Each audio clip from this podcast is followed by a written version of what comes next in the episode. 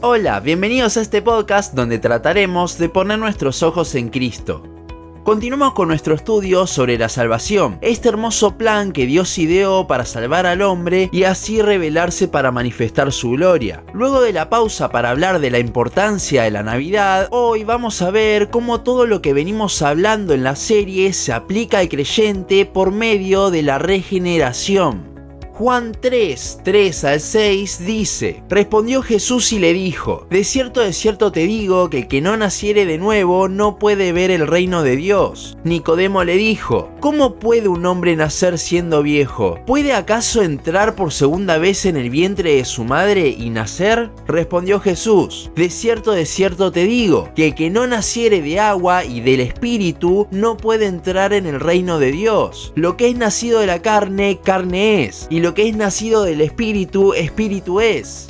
Hasta el momento hemos visto todo lo que Dios ha hecho. A partir de ahora comenzaremos a ver lo que Él hace y obtuvo gracias a eso que hizo, la expiación y propiciación por nuestros pecados que hizo Cristo en la cruz como parte de su plan predestinado. Sin todo lo que vimos hasta ahora sería imposible lo que vamos a ver hoy, la regeneración, por lo que si no escuchó los capítulos anteriores de la serie, lo invito a primero escucharlos y después volver aquí para continuar. La regeneración o nuevo nacimiento es una pieza central en el plan de salvación. Es a partir de esta obra que esta salvación se aplica de forma práctica en los escogidos de Dios. Pero ¿a qué nos referimos con esto? Bueno, esta es la pregunta que tuvo Nicodemo en Juan 3, como leímos antes. Nicodemo era un erudito de la ley, era parte de Sanedrín y fariseo, por lo que mínimamente se debía saber todo el Pentateuco de memoria. Sin embargo, ante esta respuesta de Jesús se ve confundido. Si él estaba confundido, entonces nosotros también podemos estarlo. Los versículos 5 y 6 nos dan una clave, y es que este segundo nacimiento, esta regeneración, no es algo natural del ser humano, nacimiento de agua, sino que es algo hecho por el Espíritu de Dios.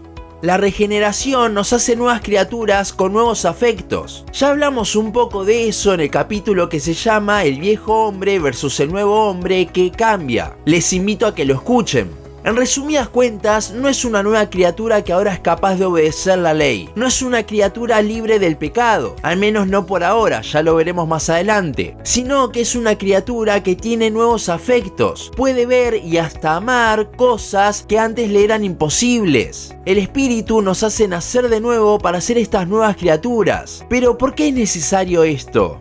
Para eso hay un versículo clave que es Efesios 2.1 que dice, y Él os dio vida a vosotros cuando estabais muertos en vuestros delitos y pecados. Estábamos muertos en nuestros delitos y pecados. Jamás íbamos a poder hacer absolutamente nada. Es por eso que Él nos tuvo que dar vida, regenerarnos, hacernos nacer de nuevo. Ahora, como dijimos antes en la serie, esa muerte por esos pecados tenía un costo. Es por eso que es tan importante la expiación y propiciación, porque es gracias al sacrificio, a la muerte de Cristo allí, que ahora nosotros podemos tener vida. Y no cualquier vida, una vida donde tenemos el Espíritu de Dios morando en nosotros. Antes, como hombres muertos, éramos lo que describe Romanos 3. No le buscábamos, no hacíamos lo justo. Ahora, con esta nueva vida, nuestra carne sigue siendo así. Pero también tenemos a la nueva criatura, la cual no está 100% manifestada. Eso será cuando Cristo vuelva, Colosenses 3.4. Pero que igualmente ya con ella podemos apreciar la obra de Cristo.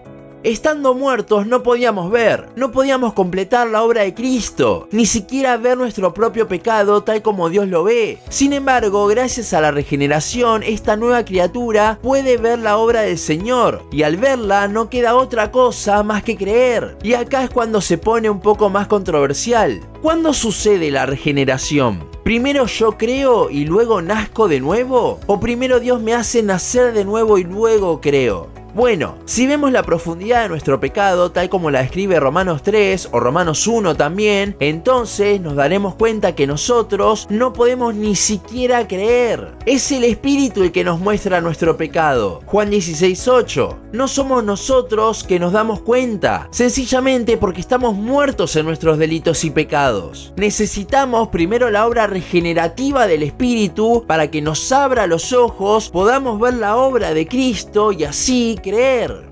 Pero esto no es nada nuevo tampoco. Primera de Juan 5.1, la primera parte, dice, todo aquel que cree que Jesús es el Cristo es nacido de Dios. El versículo no dice que al creer naces de nuevo, sino que si crees es porque eres nacido de Dios. Has sido regenerado. El creer es una consecuencia innata del nuevo nacimiento. Es imposible creer si el Espíritu no hace su obra antes. Ezequiel 36:26 habla sobre cómo nos da un corazón de carne, nos cambia el corazón duro de piedra que teníamos. Es gracias a esa sensibilidad del corazón de carne que ahora podemos creer. Y ya que estamos en el Antiguo Testamento, la ley misma nos habla de esto. Deuteronomio 36 dice, y circuncidará Jehová Dios tu corazón y el corazón de tu descendencia, para que ames a Jehová tu Dios con todo tu corazón y con toda tu alma, a fin de que vivas. Aquí lo vemos de nuevo. Es solo gracias al obrar que Dios hace en nuestros corazones que le podemos ver, le podemos amar, que tenemos nuevos afectos y podemos creer. En conclusión, la regeneración, el nuevo nacimiento, es el regalo inmerecido que Dios nos da para ahora poder ver y creer en el regalo inmerecido mayor que Él nos da, Cristo. En la regeneración podemos apreciar el poder enorme que Dios tiene para levantar a los muertos espiritualmente y darles vida. Su poder va más allá que milagros como multiplicar peces, calmar tormentas o sanar enfermos. Acabamos de ver cuál es el mayor milagro que podemos apreciar, darnos vida. Es gracias a este obrar del Espíritu Santo que todo lo que obtuvo Cristo, con lo que venimos viendo en la serie, se comienza a aplicar en los escogidos de Dios. Y eso traerá consecuencias en nuestra vida, las cuales también están dentro del plan de salvación para que la obra sea 100% completa de Él. Una vez más podemos apreciar cómo Él es quien lleva a cabo cada parte de este glorioso plan y nosotros continuamos siendo beneficiarios por pura gracia. Hasta aquí nuestro capítulo de hoy. Seguinos en Instagram, Facebook, YouTube y Spotify. En todas nos encontrás como Los Ojos en Cristo. También seguinos en losojosencristo.blogspot.com para leer el resto de nuestros blogs. Nos vemos en la siguiente ocasión.